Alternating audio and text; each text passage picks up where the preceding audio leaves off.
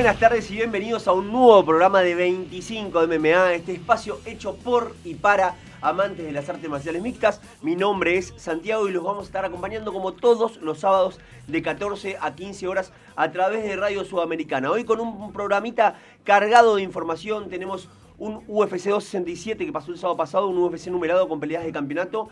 Y hoy sábado, a partir de las 19 horas, a través de ESPN y después a través de la aplicación de Star Plus, de la plataforma digital que tiene, que tiene Disney, eh, que tiene el canal Star, van a poder eh, vivir las peleas del UFC 268 con una pelea de campeonato increíble, una revancha entre eh, Kamaru Usman y Colby Covington y además la revancha también entre Rose Namayunas y la china Weili Zhang. Creo que, llevan varios fines de semana que venimos cargaditos de información. Venimos ¿eh? muy cargados de información. Dos numerados seguidos, yo no tengo memoria de dos numerados en dos fines de semana dos seguidos. Fines de semana seguidos. Así que mucha información porque hay muy buenas peleas. Hubo combates muy importantes el fin de semana pasado, hubo sorpresas no sé si tanto por los resultados, pero sí por la contundencia de los triunfos de algunos de los participantes, de los combatientes en el, en el UFC numerado del fin del pasado.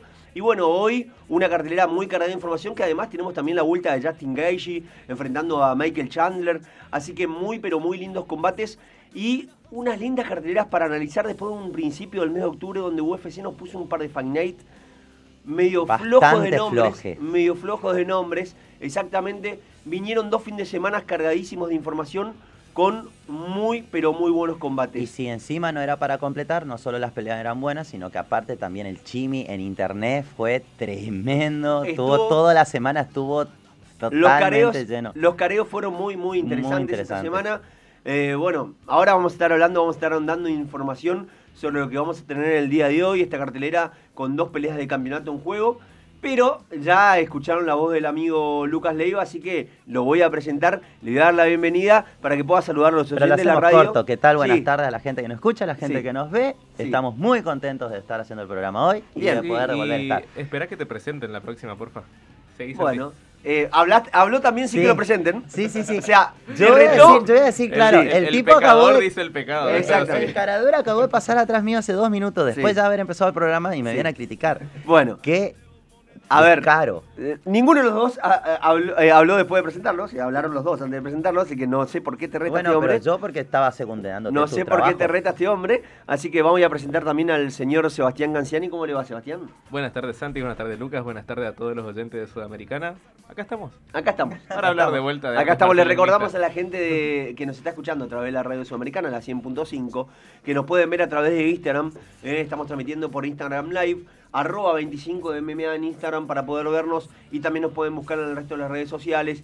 Tenemos, el programa tiene Facebook, el programa tiene Twitter, ahí van tiene a poder. Spotify. Tiene Spotify, ¿eh? pueden, escuchar, pueden escucharnos. Pueden escuchar después los programas mientras están entrenando, corriendo, haciendo algo, lavando los platos, lo que sea que estén haciendo en sus casas o afuera. Pueden escucharnos también en Spotify, pueden escuchar este programa en Spotify. Yo escucho otros programas cuando lavo los platos. ¿Vos y la ropa, sí, sí. Sí, sí, sí, bueno, sí, lo, lo hace muy seguido. muy claro. se ve que escuchás muchos programas. muy claro. Eso eh, bueno, hoy no está el Piki Adrián Marnechea nuevamente en el programa, pero bueno, está Martín del otro lado, que le agradecemos por ponernos al aire y que siempre salamos así de bien a través de la 100.5. Ahora sí, comenzamos un programa, como dijimos, muy pero muy importante, un programa muy interesante con peleas de campeonato de aquí para allá, tanto el sábado pasado como este sábado.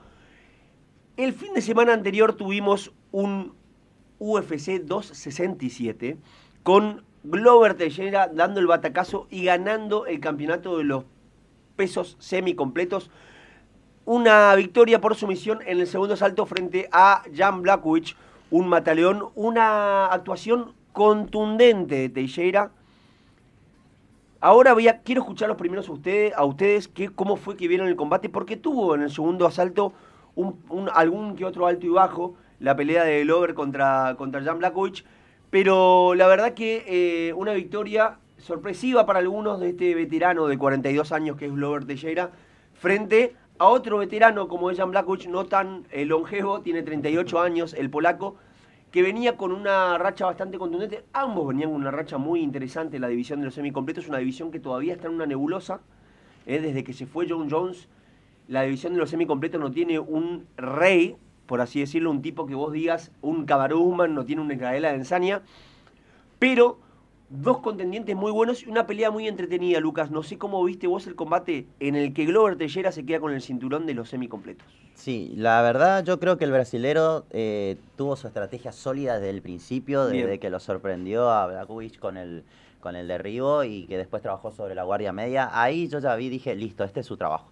Por acá va a ir, con esto va a trabajar y la verdad que le resultó bien porque desde el round 1 eh, ya lo fue dominando. Bien. Si bien después en el segundo round eh, eh al recuperar el, formato poder volver a entrar en el combate, pero después volvió a dominar Teixeira, que fue contundente el trabajo como vos lo, lo describiste pero si no iba, si no lo llegaba a derribar, no iba a la sumisión, lo ganaba por tarjeta porque del primer round ya estaba yendo con un buen Sí, pero al principio del segundo conectó un par de manos. ¿eh? Claro, por eso que cuando, cuando, cuando, cuando volvió a poder recuperarse, poder soltarse y volver a entrar en un round, volvió a tener una carga y sí lo sacudió. Sí, pero yo creo que la finalización rápida de Teixeira lo ayuda porque Blackwood es un tipo que tiene poder de knockout, no sé qué vos decís Sebastián, a la larga uno nunca sabe si va a poder llegar a 5 rounds con Jam Blackwich. Es verdad, como dice Santi, para mí fue una victoria que superó los pronósticos. Nosotros esperábamos una pelea y lo dijimos, que se respeten un poquito más. Para mí iba a ser una pelea lenta, que iba a ir despacito hasta los 5 rounds, pero como dice también Lucas, Glover derribó rápido y derribó muy fácil en el primero. Derribó muy fácil. Derribó muy fácil. muy fácil. Para, mí, derribar al bichito de Blackowicz no debe para ser mí tan lo, sencillo. Para mí lo agarró mal posicionado. Claro, puede ser, pero viste que Glover tampoco Porque es un... vos te das cuenta cuando, bueno, después de ver las repeticiones de las peleas, que lo, la cara de, de Blackwich fue como que se sorprendió. Porque, como, que, ¿por qué se vino tan rápido a derribar? ¿Cómo llegó? claro, ¿me entendés? Entonces, claro, aparte Glover tampoco es un derribador nato. Glover es muy bueno en el jiu-jitsu, pero no sé si es un wrestler de los que pelean tan bien a ras de lona que derriban tan fácil. A Blackwich lo derribó fácil en el segundo round Blackowicz lo, lo tocó a Glover, pero Glover para mí lo tocó más fuerte con ese, ese boleadito, ese ganchito, que también fue muy sorprendente porque es como que le dijo, ah, Blackowicz, ¿querés que nos peguemos? Bueno, vamos a pegarnos, mira que te pego más fuerte, y esa fue otra cosa que la verdad a mí me sorprendió del brasileño. Otra cosa para recalcar, en el, al final del primer round, el Steven intentó una sumisión muy rara a Glover cuando lo agarra de la cabeza, la estoy metiendo un poquito, se llama el abrelatas en el jiu-jitsu, y muchos jiu-jitseros están en contra de esa técnica que puede a veces eh, lastimar la, la, la, cervical del oponente. Ah, También eso fue un, un, intento arriesgadísimo de Glover, pero la verdad me parece a mí una de las victorias de, campeonato más contundente o más sorpresiva de los últimos años. Puede ser más sorpresiva de los últimos años. Eh, yo recuerdo, no sé, el knockout de TJ contra, Cory, contra, Garban, que bueno, que TJ Dillashaw igual era un tipo que tenía unos premios muy importantes en la división de los pesos gallo pero la verdad que a mí me sorprendió que, que, Jan Blackwich no haya entrado nunca en pelea. Yo creo que ese fue el gran, la gran virtud de Glover, no dejar que Blackwich entre en la pelea. Eh, hemos visto, si bien decíamos, durante mucho tiempo hemos dicho que Jan Blackwich no es un campeón dominante en la edición, hemos visto un muy buen Jan en estos últimos dos años. Pero muy bueno. Contra Ensaya sobre todo. Contra Ensaña vimos al mejor. Creo que vimos al mejor. Pero vimos un muy buen Jan Blackwich contra Dominic Reyes, vimos un muy, buen Jan Blackwich en, eh, a lo largo de dos años, y, y esta performance de Glover nos dejó a todos bastante descolocados ah, porque la verdad que nunca con el Pepi? ¿Cómo? Como, el Pepi. Como el Pepi. Claro, ¿Por qué? porque pero esperamos mal. Esperamos, pero con el Pepi creo que esperamos otra cosa. por como dice Lucas, me parece que ni Blackwich esperó esa salida de Glover. Yo creo que iba para una pelea más tranqui, que la lleven con bastante respeto los dos viejitos. ahora? Y para mí el rival de para Glover es, es Jerry Prochaska. Yo creo que si se quiere retirar mañana, se gana el Salón de la Fama. Si quiere defenderla, igual se gana el Salón de la Fama por la manera, por la trayectoria, por el momento. Creo que es el campeón más longevo en conseguir por primera vez el cinturón. Porque creo que Randy Couture fue campeón de más grande, si mal no me equivoco. Pero conseguir el cinturón por primera vez a los 42 años creo que es el récord. Circularon toda la semana fotos de un Glover Teixeira joven en los inicios de la UFC con Dana, White. joven. Con pelo Dana White. Dana White con pelo, o sea, fue impresionante eh, por la trayectoria que tiene Glover. O sea, fundó la UFC y hoy gana el cinturón prácticamente. Eh, la verdad que, bueno, un Glover que había tenido su chance de caminando hace muchos años, hace siete años, y me lo contra John Jones, que para mí ese era el mejor momento de Glover Teixeira, un Glover Teixeira que a la pelea con Jones llegaba con un récord de 22-1, para que se hagan una idea en ese momento. Y ahora, bueno, en este renacer de la carrera se volvió a reacomodar, le bajaron el nivel de los rivales, pudo ganar varios triunfos consecutivos, recuperar Eh, la confianza, me acuerdo esa pelea en la que le sacó, creo que le voló todos los dientes a Anthony Smith, si no me acuerdo. Sí. Y, y, y ahora conseguir este, este, este campeonato bien merecido para Glover. ¿Cómo, como cómo dice juega Lucas, la, la, la cabeza y, la- y el psiquis en esos peleadores? veces? increíble. Como dice. Lucas, ¿qué sigue para Glover Teixeira? Yo analizando lo que viene, creo que Giri Proyasca, por lo que es el nivel de Giri, del nivel que ya viene trayendo de Rising para UFC, llegó a UFC, tuvo triunfo con- triunfos contundentes. Creo que Giri Proyasca es el cuco de esta división. Ahí estaban dando vuelta a Rakic, eh, que, que- que- que para mí era la pelea que se tenía que dar, la de Rakic contra Giri, y no se dio. Pero, y, y bueno, y para Blakovic lo que viene es reacomodarse. Tiene varios rivales dando vueltas con los que no peleó. Ojalá que no se dé una revancha, No, una trilogía, no porque creo- viste que no Dana White la está convencido. No claro, creo por la contundencia del, del triunfo de Glover. Sí. Eh, creo que Alexander Rakic también puede ser un buen rival para Blakovic. Anthony Smith, que viene de un triunfo. Sí.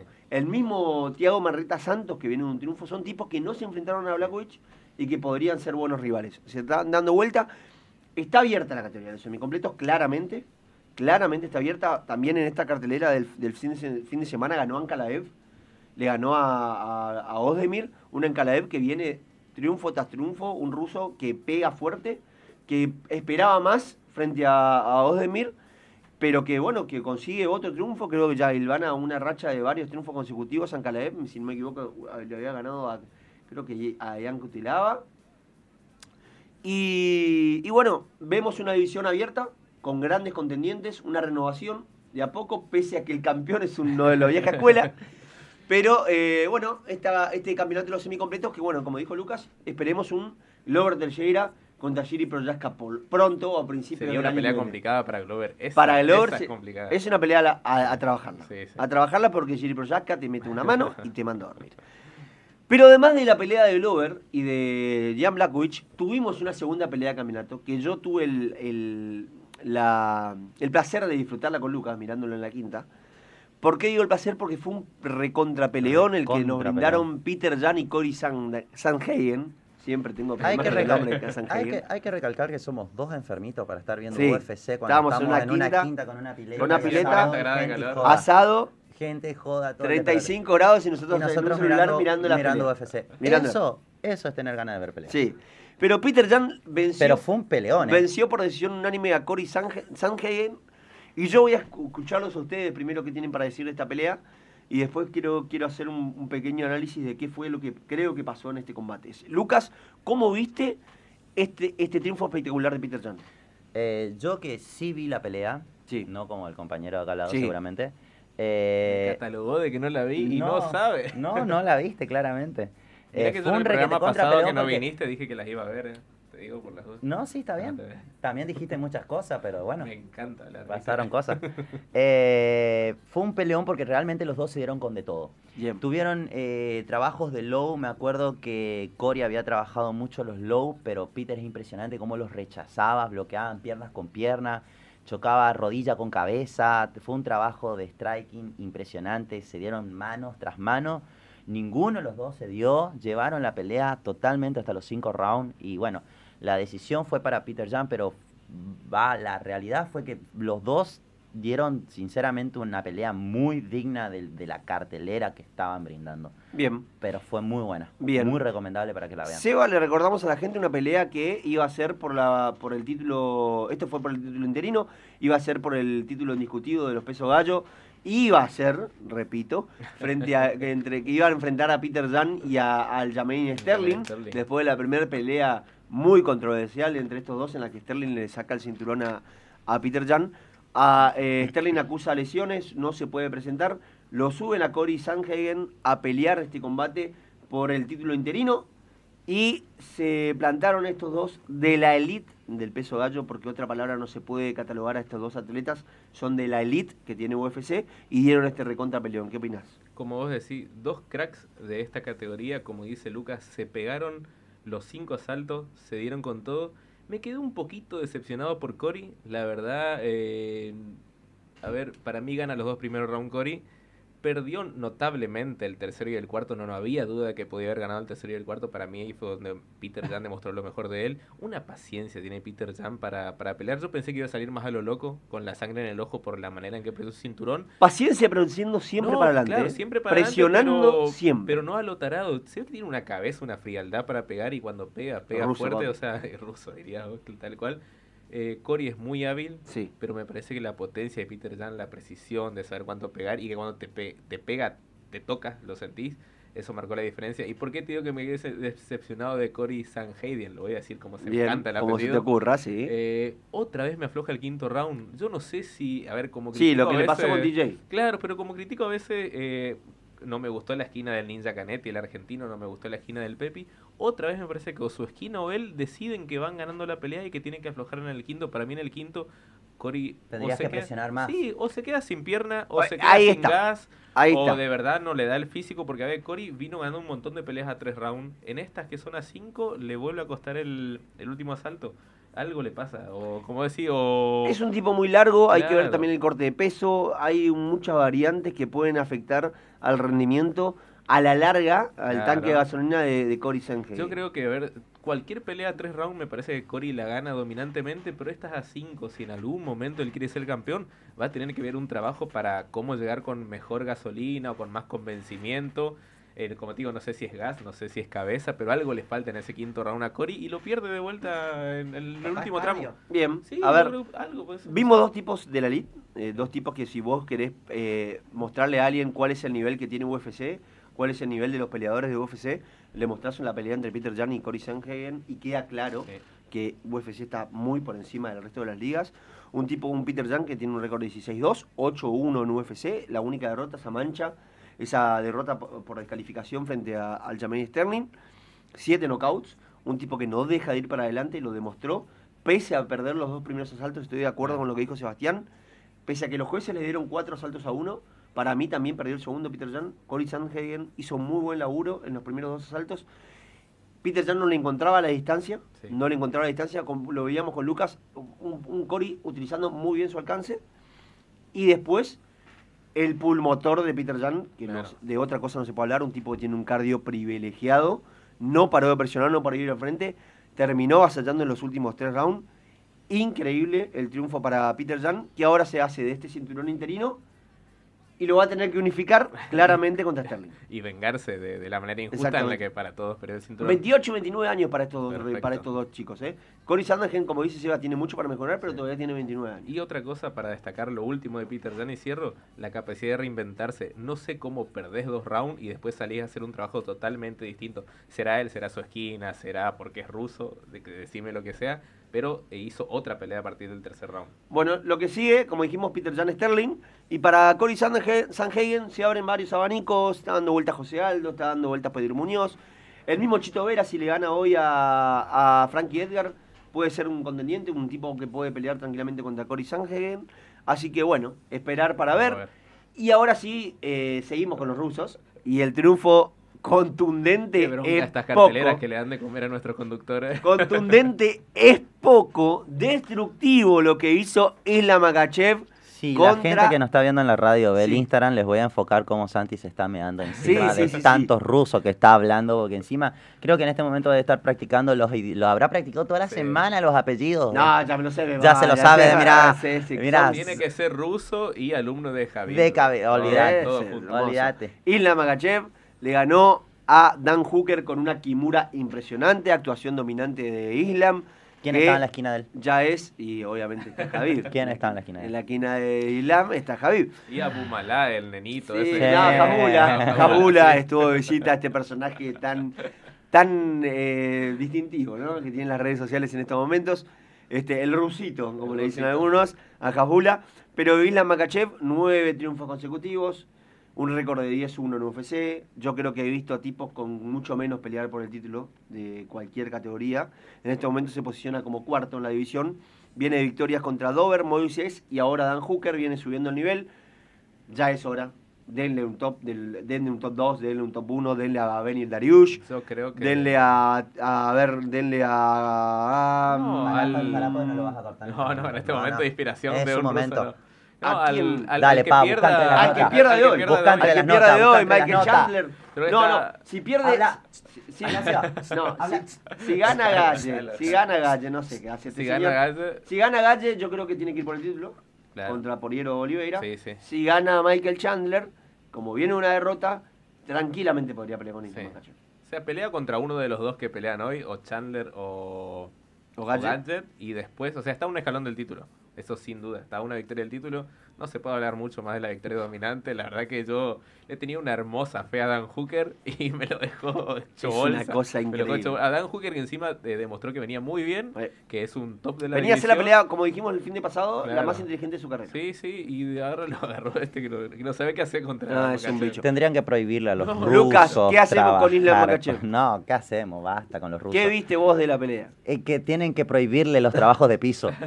Todos los rusos tienen que tener prohibido trabajar en el piso. Son un asco. Ver, Son hoy- una suciedad. Hoy van a pelear dos muy buenos grapplers. Sí. Ahora vamos a hablar de eso, que Ahora se van a reventar, pero me parece que podría ser una pelea complicada antes de su título. Me parece que uno de estos dos que pelean hoy lo pueden complicar a Makachev. No sé si ganarle, pero a ver, una vez que se me empiecen a despertar los luchadores olímpicos norteamericanos, tengan un poquito de amor propio y peleen bien contra los rusos. O sea, a ver, eh, hacen lucha libre en toda la primaria, toda la universidad. No puede venir un ruso a, a ganarte en tu patria. Así que empecemos a derribar a los rusos. y Empecemos, algo. ya se hizo norteamericano, Bueno, pero contra Vamos, los rusos contra no. Rusia. A ver, esto es simple. Acá, Esto es Rusia. eh, en- esto es simple. Es que esto es como ser de boca.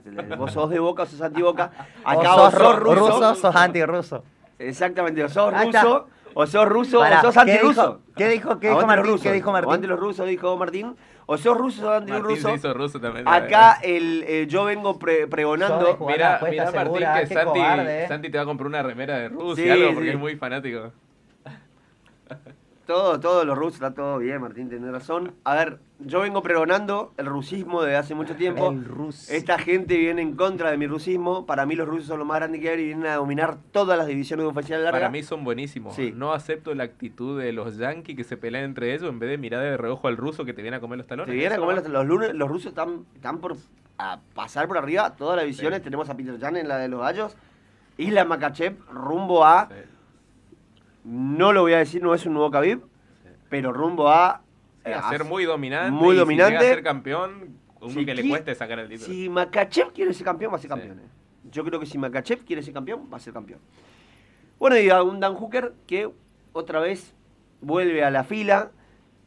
Eh, lo pongo como posible rival de un Cucuy Ferguson, un Diego Ferreira, o ahora viéndolo, Están todos esperando a Conor igual a ver qué hace bueno, Conor. viéndolo, Hooker para mí Mi no chino, tiene tanto Date nombre. cuenta el poder de dominio que tiene ese No, que hombre, que a pesar de todo, igual, tipo, todos esperan a ver qué va a hacer, para ver sí. qué va a hacer en la cartelera. Es. McGregor.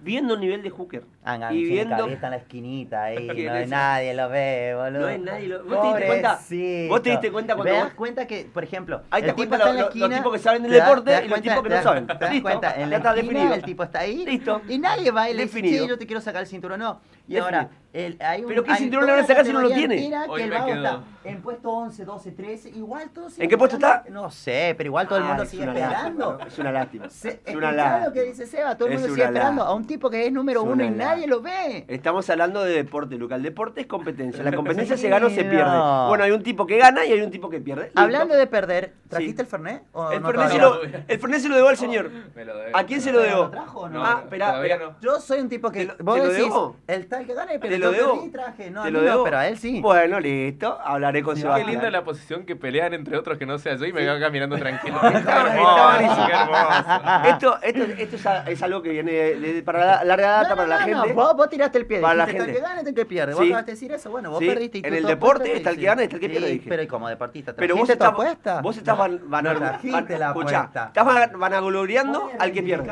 hoy todavía. Creo que puede reivindicarse y No, porque hoy no toma, si él está intoxicado. Pero Ahora ligue A yo porque ¿pueden estoy mal del estómago. Este tipo está intoxicado, ¿no? Tiene la panza toda mal. No le importa Todo mal tiene No la importa que panza. somos- creo que era el Todo programa más mal tiene la panza. Luca lo que está haciendo es ponderando al que pierde, pero a, a su vez me critica a mí que, por haber perdido. ¿Viste? El tipo no, no, no sigue un hilo. No sigue un hilo. Para empezar, no, no, no. se contradice solo. Mi hilo, Se no tu contradice hilo. solo. No, no, no. Seguís un hilo. hilo. Un No. hilo lo seguís. No, Porque ¿cómo te contradecís en el mismo, en el mismo no, momento. Martincito, ¿cuánto queda para la pausa? Sí, sí, sí, increíble. Bueno, la cuestión es que eh, nuevo Medop, el tipo al que Lucas está barriendo está retirado, por eso ya no pelea más. Se retiró invicto, con varios triunfos consecutivos, incluyendo el de Conor McGregor, aunque le duela a todo el público en general. Y Conor está esperando volver y yo creo que Dan Hooker sería un buen rival para Conor McGregor.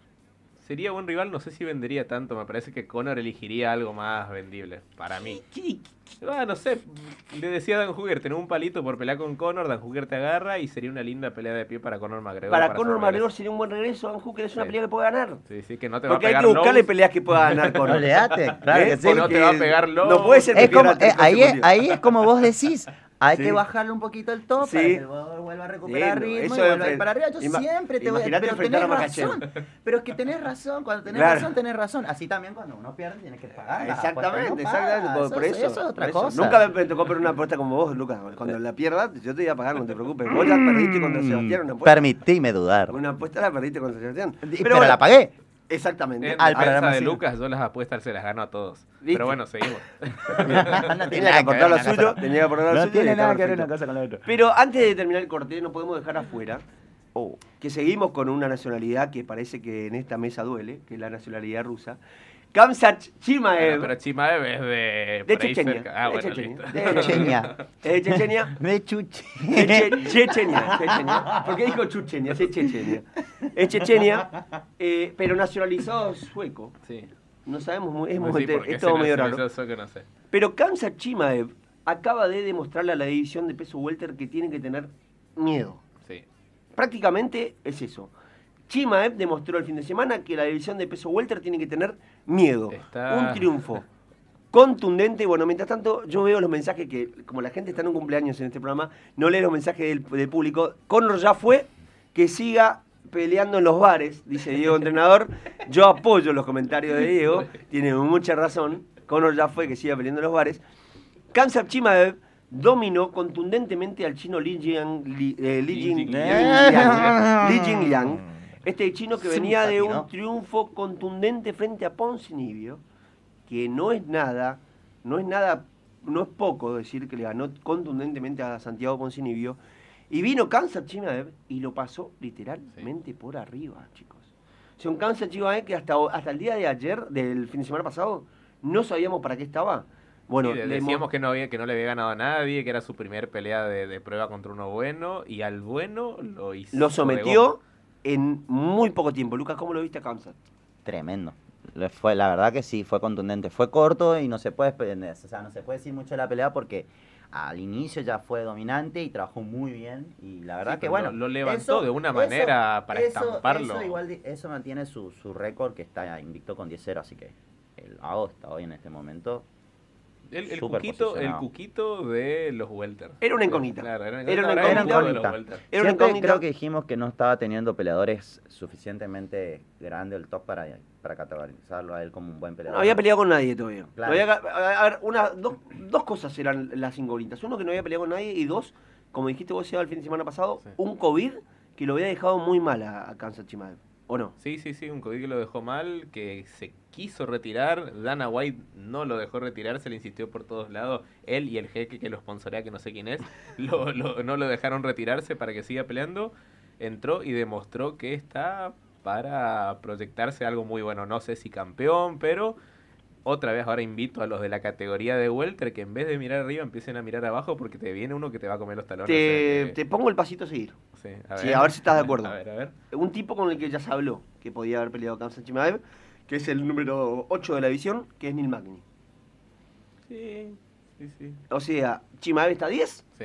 Neil Magny está Sí, 8. Neil Magny, viste que es flaco, largo, no es fácil de derribar. A ver, puede el ser una pasito pelea a seguir. sí. El pasito a seguir en Neil Magny. Después de ahí, los Evans, los, los Edwards, los eh, Covington, los Thompson, los Luque. Pasito a seguir antes. Sí. Neil Magny. Sí, pasito a seguir que si te gana tres peleas más seguidas, está peleando por el campeonato. A ver a quién se las gana, no sé. No, dos, dos. Dos. Magny Claro, y un Luque, y un. Covington o un Burns. Y campeonato. Creo que sería el pasito a seguir. Yo creo que Gilbert Burns lo, lo, lo puede frenar a Chimaev. ¿Vos Por crees lo que sí? bien que vino Gilbert Burns, me parece Bueno, que para mí sería sería el- apurarlo, ¿eh? Sí. Para mí tirarlo contra Gilbert Burns sería apurarlo. Sí. Sería apurarlo. Está bien, te da ganas de apurar a claro, un tipo te así. apurarlo, te da ganas de apurar a un tipo así, ¿no? Pero creo que ese pasito de Neil Magny le vendría muy bien a Chimaev Sí. para tener, porque dice Dana que lo quiere tener peleando en diciembre. Ah, ya. Bueno, por suerte en diciembre Bueno, Poncinibio tiene pelea, o sea, no va a pelear contra pero- Ponce. pero igual, pero igual, igual, o sea, puede pelear en, en diciembre porque claramente el tipo no tuvo No, lesión, seguramente, no tuvo sí, gasto, por eso. Y le no va a tuvo venir desgaste bien y recuperar tiene ritmo de entrenamiento activo, así que a él le conviene totalmente La participar en idea de Dana diciembre. era, era Nate Díaz. La idea, Claro. la principal de Dana era Nate Díaz. Sí, le, le está dando plata Dicen que lo que están dando vueltas alrededor de Nate, a Nate no le interesa. No, pero aparte tenés que pelear. Claramente no le que interesa. Nate, que siempre pelea 5 rounds, tenés que pelear 5 rounds contra el tarado este. No, déjame. Por suerte, Nate, Nate- no va a pelear. Por suerte, Ponzi tiene pelea confirmada, o sea que no me lo va a agarrar a Poncinibio después que pelee contra el que venga. Así que Magni es un, buen Sí, paso. yo creo que buen Magny- paso para, para Li Jingliang, para Hardier de nuevo. Eh, hay un par de peleadores dando vuelta ahí por ahí abajo. Creo que está, creo que se confirmó en estos días el combate entre Molin Salikov y eh, Michel Pereira. Y el que gane entre Molin Salikov y Michel Pereira, que están ahí 15, podría ser un buen rival para. Li Jingliang. Bueno, hasta aquí llegamos con lo que fue el UFC el fin de semana pasado. Eh, tenemos un UFC numerado 268 para el segundo bloque. Así que vamos rapidito a la pausa y enseguida regresamos con UFC 268 y con 25 de MMA. Sus pendejos favoritos,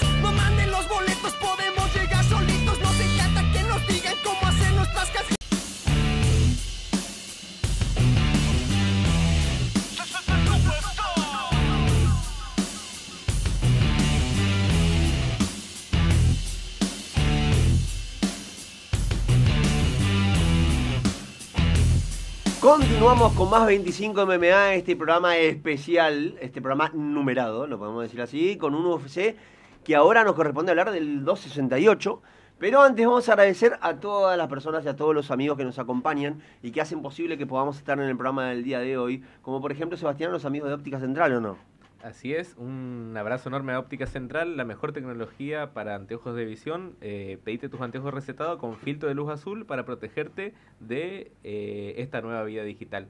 Óptica Central en Mendoza 1005, Mendoza, esquina Irigoyen. Exactamente, también tenemos que agradecer a los amigos de Pizza y Birra, ahí por Agustín González, la mejor pizza de Corrientes. A los amigos de Pizza y Birra por pasaje Agustín González 1031, las mejores pizzas de Corrientes a un precio muy accesible y dentro de poco vuelve la birra artesanal a Pizza y Birra, así que pueden buscarnos por Dentro WhatsApp, por eh, pedidos ya también. Dentro de poco, ¿no? Dentro de muy poco, poco. dentro de Sí, muy sí, poco. sí, bueno, de muy poco. Y también, pero si vos... Como el regreso de Conor McGregor, la, es dentro bien, de poco. Eh. decía. A la, a la noche te podés comer una pizza, pero si vos no tenés, vos al mediodía tenés ganas de comer algo muy, muy, muy, muy rico y hecho de con la mejor carne, lo podés hacer con los amigos de la parrilla de la familia, ¿no, Lucas? Exactamente, ubicados en Junín 2450, bien esquina Avenida Gobernador Pujol, están los amigos de la parrilla La Familia que trabajan de martes a viernes al mediodía con platos típicos pero con un toque gourmet y los sábados y domingos al mediodía hacen todo lo que sea parrilla, trabajos con carnes de res, de trabajos a la estaca, pollos con ensaladas, eh, guarniciones, todo para acompañar. Los amigos de Parrilla La Familia también así lo pueden encontrar en Instagram. Perfecto. Y también un saludo muy grande a los amigos del gimnasio Stronger Fitness, situados en Ayacucho 2948, celular 3794-743287,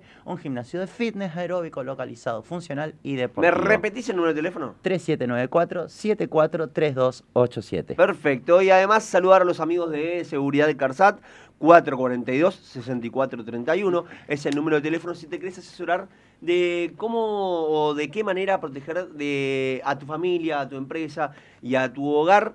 Así que los amigos de Seguridad Carsat, acá en Entre Ríos 1322, a la vuelta a la radio, asesorate de la mejor manera, estate seguro con Seguridad Carsat. Ahora sí, cumpliendo con todos los amigos y con todo lo que hacen posible que, que este programa sale al aire.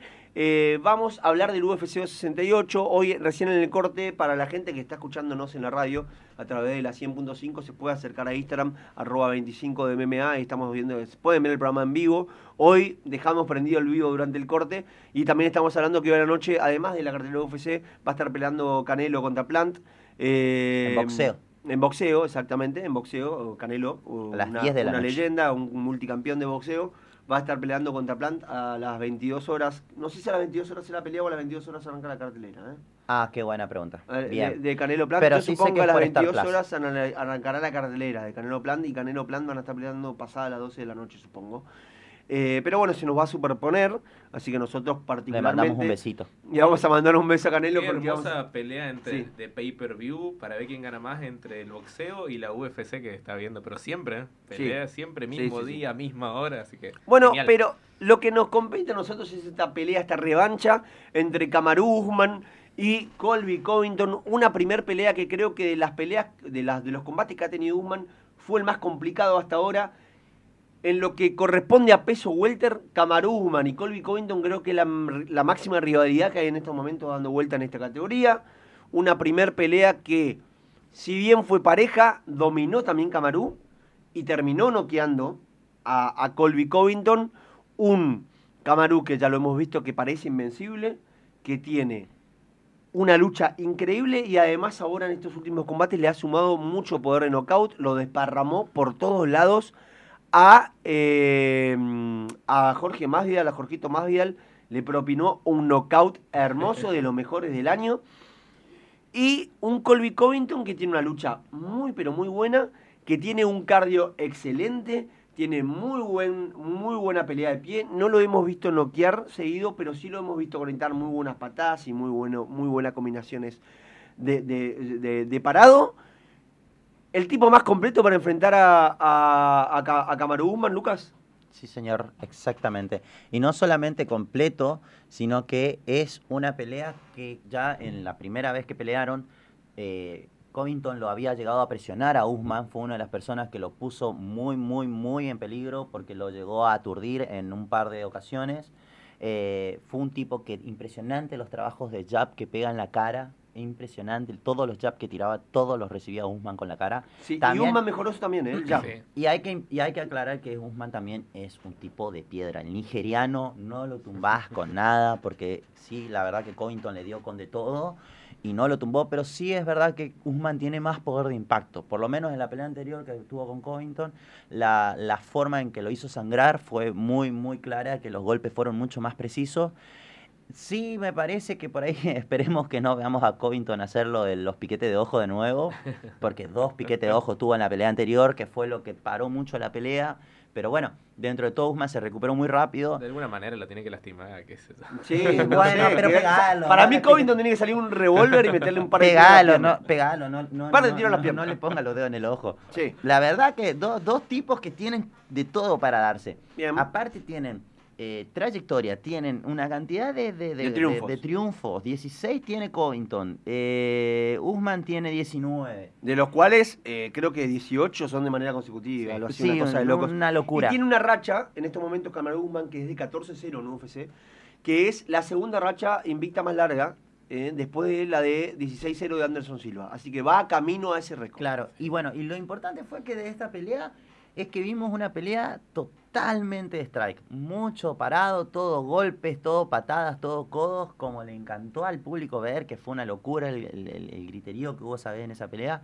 Así que yo creo que esta vez vamos a tener una noche tremenda con ese peleón. Sebastián, como dice Lucas, una pelea que fue totalmente de strike. ¿Por qué pudo haber sido así? Y La porque, anterior. lo- porque los dos son muy buenos en el piso, entonces quieren pegarse. Consejo para Colby, porque ya le escribieron muchísimo. Consejo para Consejo Colby. para Bueno, Colby, si me perfecto. estás escuchando, my Lo único friend, que falta. my Lo único que le falta a Colby que es- a, a ver, claro. a Hacerme 10 caso horas, a a 10 horas de la pelea, haciendo un campamento de 3 meses, tenga que escuchar eh, a través de Instagram a Sebastián Ganciani diciéndole consejo para Colby. Dale. Colby, vos, orgullo norteamericano, no hagas lo mismo que la pelea pasada, no te plantes de pie, porque este Usman pega más fuerte, más rápido y noquea más que hace un par de años cuando peleaste, así que trata de derribarlo, mantenerlo ahí cinco rounds, sé que es difícil, pero no te cruces a pegarte. Mirá Confía que lucha, que es lo mejorcito, y tiralo. Mirá que Usman es bueno en el Es piso. dificilísimo, pero No, si lo es podés muy tirar, difícil de derribar. es muy difícil de No, derribar. bueno, pero pero así todo, el nigeriano creo es muy que ahí completo. está el único recurso, de- el mejor recurso que hoy puede tener Colby. Yo no me cruzaría de manos con, con Usman. Bien, yo, estoy, Hoy pe- yo pienso todo lo contrario. que hay que pegarse. Yo pienso todo lo contrario. Yo creo que a Usman hay que pegarle. A Usman hay que presionarlo, a Usman hay que pegarle, hay que llevarlo contra la reja, hay que intentar noquearlo, porque de otra manera a Usman no le va a hacer. No, y ahora que decís eso, bueno, Gilbert Burns, que no es un gran pegador, lo, lo tocó bastante, ¿te acordás lo que vimos? Lo, lo, lo tocó y Usman quedó un poquito mareadito y tuvo casi su oportunidad. Puede ser, pero igual yo no le pego. Está bien. No, no le, Está bien. No, no le pego. Me, A me- ver. me quedé con miedito de cómo A le ver. tiraba más vida. A ver, eh, Colby Covington creo que estaba mejor eh, en el combate anterior que ahora. Eso es lo único Eso que a mí me da miedo. Colby venía muy bien anteriormente. Ahora, lo único que tienen como antecedente es una pelea bastante floja contra Tyron Woodley. Sí, sí. Floja por el nivel de Woodley en su momento, que fue el- es el único triunfo que cosechó Colby después de esa derrota con Cameron Usman. Quiero escucharlos a ustedes. Por favor, Lucas, primero, ¿quién va a ganar el combate de hoy? Uh, tremendo. Eh, y yo me voy por el nigeriano. Listo, Para gana. Lucas, Cameron Usman. Eh, O Seba. sea, ahora. Sí.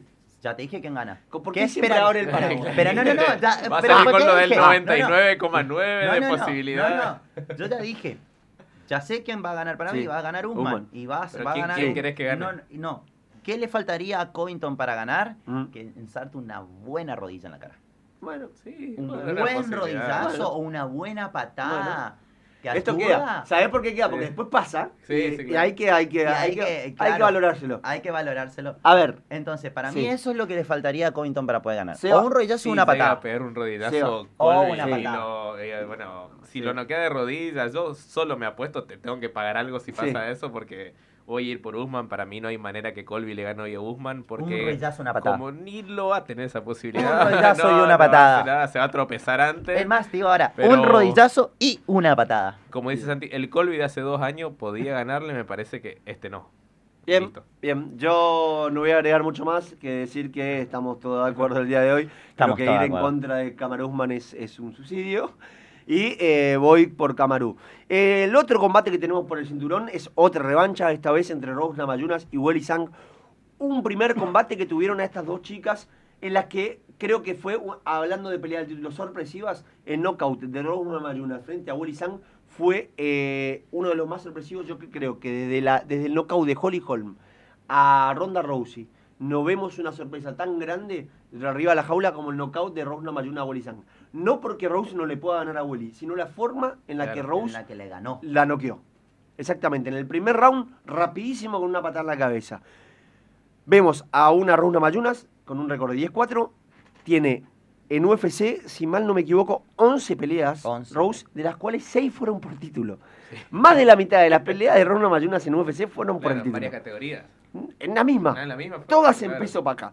Y una Welly Sang, que tiene un récord de 5-1 y que es una tipa durísima, fuertísima. Le ganó a Joana Gereggi, le ganó a Andrade, le ganó a, a Tessia Torres. Eh, eh, consejo, miralos a los dos, dicen acá, eh, eh, dice el entrenador. Eh, bueno, y Samuel manda saludos, vamos los pibes, dice. un saludo grande para Samuel que vamos a ver esta noche seguramente. Y ¿Va gracias a- Samuel? Gracias, sí. Gracias a, gracias a Diego. ¿Va Samuel? Sí, ¿Va va Samuel. ¿En serio vas? Gracias a Diego, No entrenador, por coparse y por comentar. eh, Samuel, ¿sos por, vos? Por sumarse al, al programa. Eh, ¿cómo, ves, Sebasti- ¿Cómo ves, Lucas, esta revancha? Rose, Namayuna, Zully Sang. Un análisis cortito porque nos quedan 10 minutos de programa. Sí. ¿Y quién gana? Eh, para mí, el principal problema que va a tener Namayuna es la potencia de Sang. Porque es impresionante cómo pega esa mujer. El problema que tiene Sang con Namayuna es que ella sabe medir demasiado bien la distancia, calcula demasiado bien, es muy precisa a la, a la hora de golpear. No, eh, no desperdicia golpes. La verdad que es impresionante cómo la tipa calcula, mide y golpea con mucha potencia. Una paliza que le dio en su momento también a Joana de Sí, de pie. sí. Sí, obvio, tremendo. Eh, ¿Quién puede ganar? Yo voy a inclinar mi balanza solamente porque sé que debe tener mucha bronca de cómo perdió, porque incluso hasta cuando se recuperó estaba tan enojada de cómo perdió.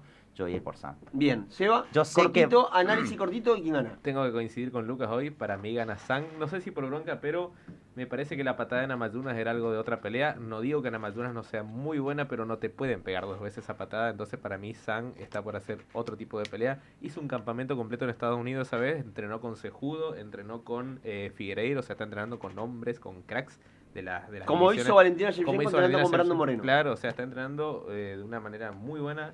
Creo que va a salir mucho más concentrada y no se va a comer una patada. Bien, estoy otra vez, este programa se está tornando bastante Sí. aburrido. Estamos, coincidimos. Creo todos. que va a ganar Sang. Eh, eh, yo quiero que gane Rose Namajunas. Para que no haya Porque trilogía. Otra primero cosa para que no haya trilogía y segundo porque es una tipa que me encanta Sí. verla pelear arriba de la jaula, Rose Namajunas. Yo, la, yo disfruto verla pelear, eh, la técnica que tiene, como dijo Lucas, la precisión a la hora Sí, de lanzar golpes de Rose Namajunas es, es, eh, hasta Quiere estéticamente... decir que nos estamos volviendo eh, profesionales. estéticamente- no, no, la verdad que no. Coincidir los tres con lo mismo. Eh, eh, o pues, somos tres boludos. Pero eh, eh, ver, Bueno, pero ver- hablamos el mismo chiste. verla, verla, pe- verla pelear a Rose es estéticamente muy, muy bueno. Eh, pero creo que va a ganar Wally-san. Para mí, lo de la primera pelea, no te digo fue una casualidad porque yo no creo en las casualidades. Creo que esa patada estaba entrenada, esa patada parecía que iba abajo y termina Sí. siendo arriba. Y por eso consigue el knockout como lo consigue. Pero yo creo que otra vez ese error no lo va a cometer la China, como dijeron ustedes dos. Y el triunfo se va a ir para el, para el país asiático. ¿Cómo, cómo estamos? ¿Cómo Eh? Qué filoso estamos. Vamos con el. Ahora gana Ana Mayuna de la Sí, misma patada y nos quedamos y cara de boludos Colby, los sí, tres. todo un desastre.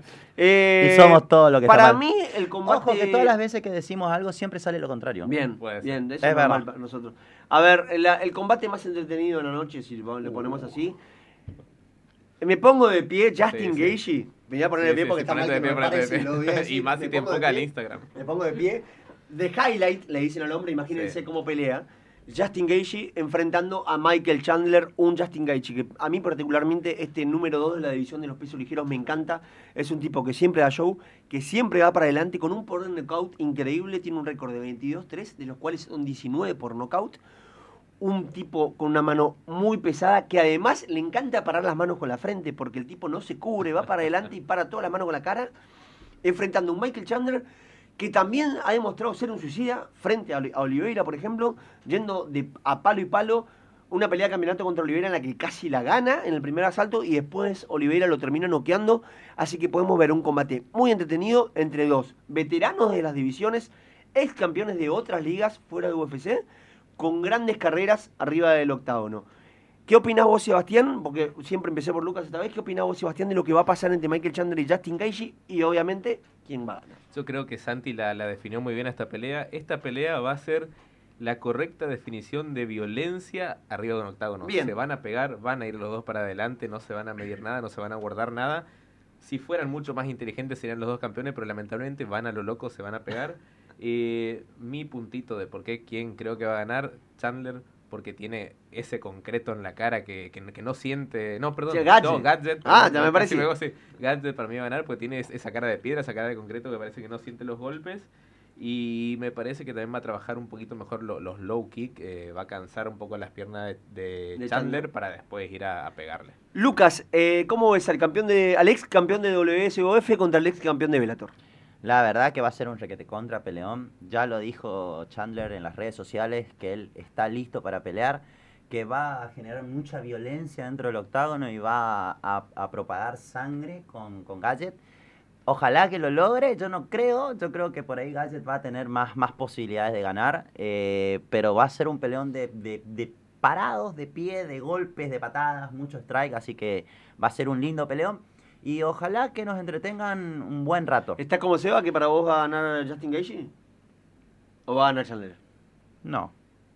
Va a ganar Chandler. Va- Bien, mirá, bien, al me gustó, me Va a común. ganar gustó, Chandler. me gustó, Va a ganar me Chandler. gustó. Bueno, yo voy a ir en ¿Sabes contra de qué? Lucas Porque igual. lo veo mucho más parejo a esto. Bien, Veo Para mí es muy pareja la pelea, Veo muy muy, pareja. la pelea. Claro, no- no es como bueno, Ajá. las otras, pero esta es más pareja. Vos ves dos tipos loquitos que tienen un buen currículum, mucho trabajo.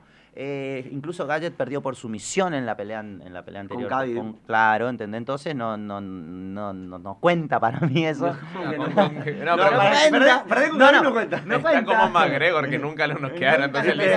cuenta. "Ah, Entonces yo creo que esta va a ser una muy buena pelea de strike. Bien. Y voy a inclinarme por Chandler. Bien, Solamente que- para pelearla, Sebastián, yo porque si no vos te me aburrís acá en el programa y no puede ser esto que Creo estoy que tu peleador Chandler se empieza a caer en el segundo round, empieza a desgastar su cardio y ahí se viene ¿Vos la manito de venir a ver la Gadget. pelea hoy conmigo? Sí, sí, sí, claro. Entonces no y ahí, pero, cosas. pero va a pasar eso. No y ahí se esa- viene no. el derechazo No de estas que a final Chicos, del nos quedan round cinco minutos y tenemos que hablar del chino. Gracias a Dios la gente no está escuchando. Nos quedan diciendo. cinco minutos y que paró. Nos quedan cinco minutos y se viene- hay que hablar de Chito Vera también. Eh, para mí va a ganar, va a ganar eh, Justin Gaethje. Yo voy por Justin Gaethje porque me encanta. No voy a decir más nada que eso. Y para cortar con el tema, no, no es por asegurador. Hacer asegurador no es apostar por Justin Gaethje. porque Justin Gaethje se sube a la jaula y puede pasar cualquier cosa. Es simple. Ahora, eh, tenemos un combate que a los latinoamericanos nos interesa y mucho, que es la pelea del ecuatoriano, del ecuatoriano Chito Vera frente a una leyenda y ex campeón de UFC, como es Frankie Edgar, este Chito, que viene una victoria contra David Grant, y un Frankie Edgar que viene 1-4 eh, en las últimas peleas, eh, pero que tiene un muy buen boxeo, que tiene una lucha de excelencia y que supo ser ex campeón de los pesos ligeros de UFC, ahora peleando en los pesos gallo. ¿Cómo ves este combate, Sebastián, entre Chito y la leyenda Frankie Edgar? Para mí eh, la diferencia está en que uno viene en su vida, que es el Chito, y Frankie Edgar, que es un crack, eh, indiscutiblemente viene en bajada. Bien. Ahí está la diferencia, el Chito es muy bueno, tiene un muy buen Muay eh, no sé si tiene tanto poder knockout, pero su característica especial peleando de pie y su oportunidad la tiene en el clinch, cuando te lleva a la reja te puede pegar un codazo que no sé si tiene una aguja en el codo que tanto corta, un rodillazo, está su posibilidad. Y su jiu-jitsu es increíblemente bueno, para el Chito. Pero por el lado de. Frankie, eh, es muy bueno en la lucha de ras de lona, lo puede derribar al Chito y es muy dominante. A ver, el Chito que le gusta mucho a veces dar la vuelta en una posición de, de derribo en el piso y buscar la espalda, me parece que acá está contra el tipo que más complicado le puede ser ese trabajo. O sea, no, no es fácil ganar una espalda a Frankie Edgar. No es, eh, Frankie Edgar tiene transiciones muy buenas, pero por y la experiencia. Y es rápida, te pasa de una posición de media guarda a otro es complicado. Me parece que es una hermosa pelea. Eh, quiero, y quiero que gane el Chito y voy a confiar que el Chito va a ganar por esto de que él viene en su vida y ya dijo el Chito que va a dejar toda esta pelea, que va a ir para adelante, que no le importa nada, que está preparado para hacer un top 10. Y Frank Edgar, que es crack, pero viene para abajo. Lucas, esta, este combate entre un tipo de 40 años como Frankie y un tipo de 28 como Chito. Es justamente, creo que si estaba por decir algo, es eso, que yo me voy a inclinar como sea. Él se inclinó por el tema de, la, de la, su, historial de pelea, yo voy a ir por la edad eh, tenemos a un Frankie que es bastante mayor y tenemos a un Chito que tiene 28 años, que es un tipo joven. Así que, y yo también, yendo por lo que a mí me gusta, que son más las estadísticas, eh, tenemos casi 10 centímetros de diferencia de alcance entre el Chito eh, a favor, ¿Y es más, porque es más alto que Frankie Edgar. Así que yo voy a apuntar por ese lado y me voy a ir porque el Chito va a ganar bien, por bien, esos bien, dos puntos que... Bueno, yo como soy un tipo vieja escuela, y esto me encanta, voy a decir que Frankie Edgar va a ganar. la última vez que apostaste por una de la vieja escuela. Sí, sí, sí, siempre me da mal igual, pero no importa. Y eh, yo creo que la, clave del combate, del combate del día de hoy, va a ser eh, la mano rápida, es el boxeo rápido que tiene Frankie Edgar. Perfecto. Nada más, es lo único que voy a decir sobre este combate.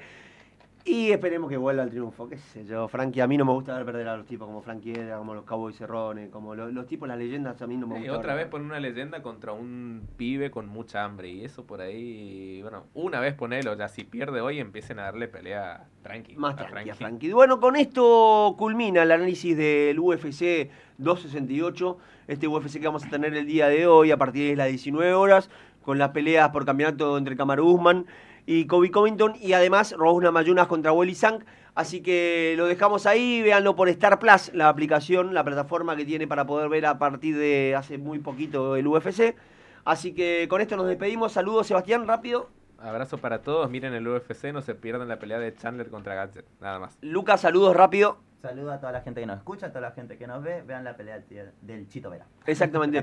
Bueno, un saludo grande a todos. Recordemos que en Corrientes vamos a tener MMA en vivo nuevamente el 27 de noviembre. Lo vamos a recordar siempre. La Batalla del Puente, 27 de noviembre. MMA en vivo en el Club Córdoba. Ya se pueden adquirir las entradas. El jueves, el sábado que viene vamos a estar entrando un poquito más en detalle, que no hay más numerados en la cartelera de la Batalla del Puente y dónde pueden adquirir sus entradas anticipadas. 14 y 59 en la República de Corrientes. Un saludo grande para Martín que está del otro lado y que nos pone siempre en escena y nos pone siempre al aire. Un saludo al Piqui que seguro nos debe estar extrañando. Exactamente. Este, esto que escucharon hoy es, fue y será 25, de MMA.